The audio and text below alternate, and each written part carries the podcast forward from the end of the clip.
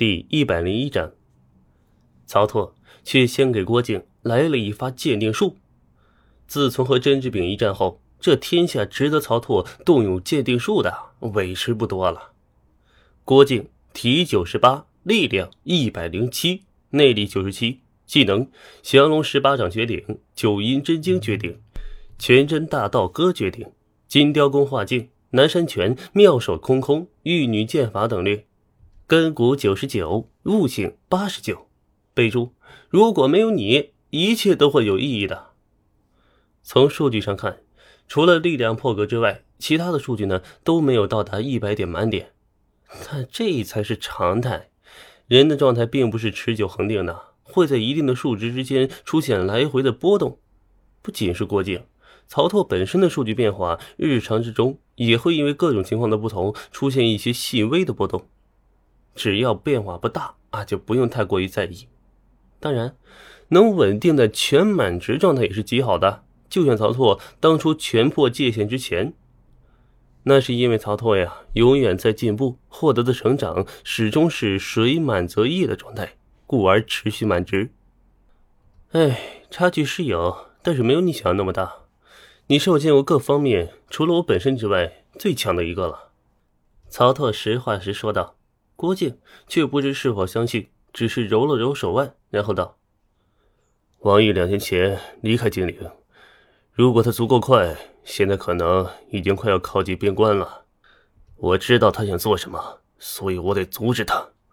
所以，如果有机会的话，下次再聊；如果没有机会与这个世界再相见，那我们可以回到竞技场后再看是否有机会聊一聊。”曹拓却一把拽住郭靖。你可知道，你这一去就回不来了。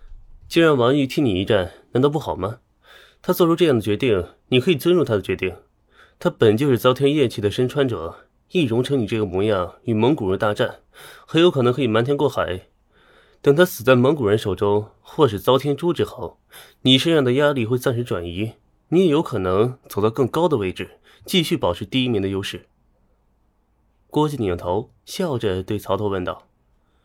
如果你有一个这样的朋友兄弟，你会让他替你去死？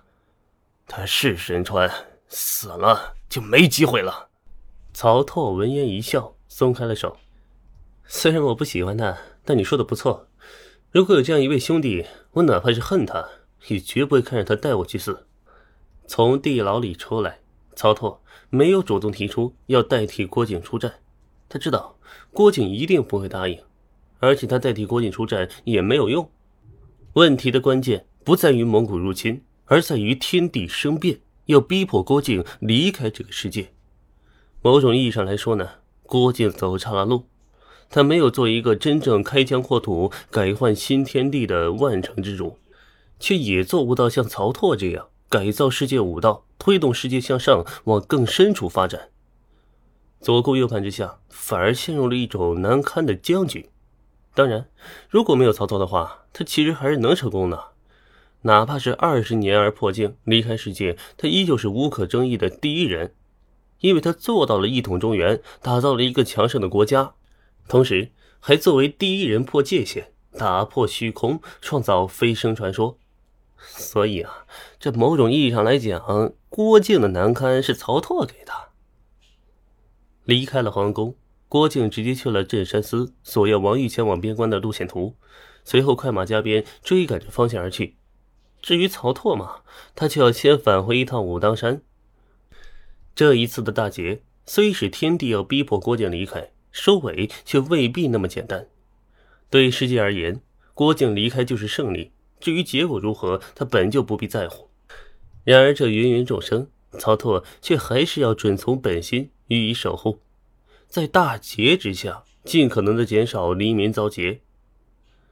翱翔于天际的白雕，跟随它的主人，往着愈发寒冷的北方一路飞驰。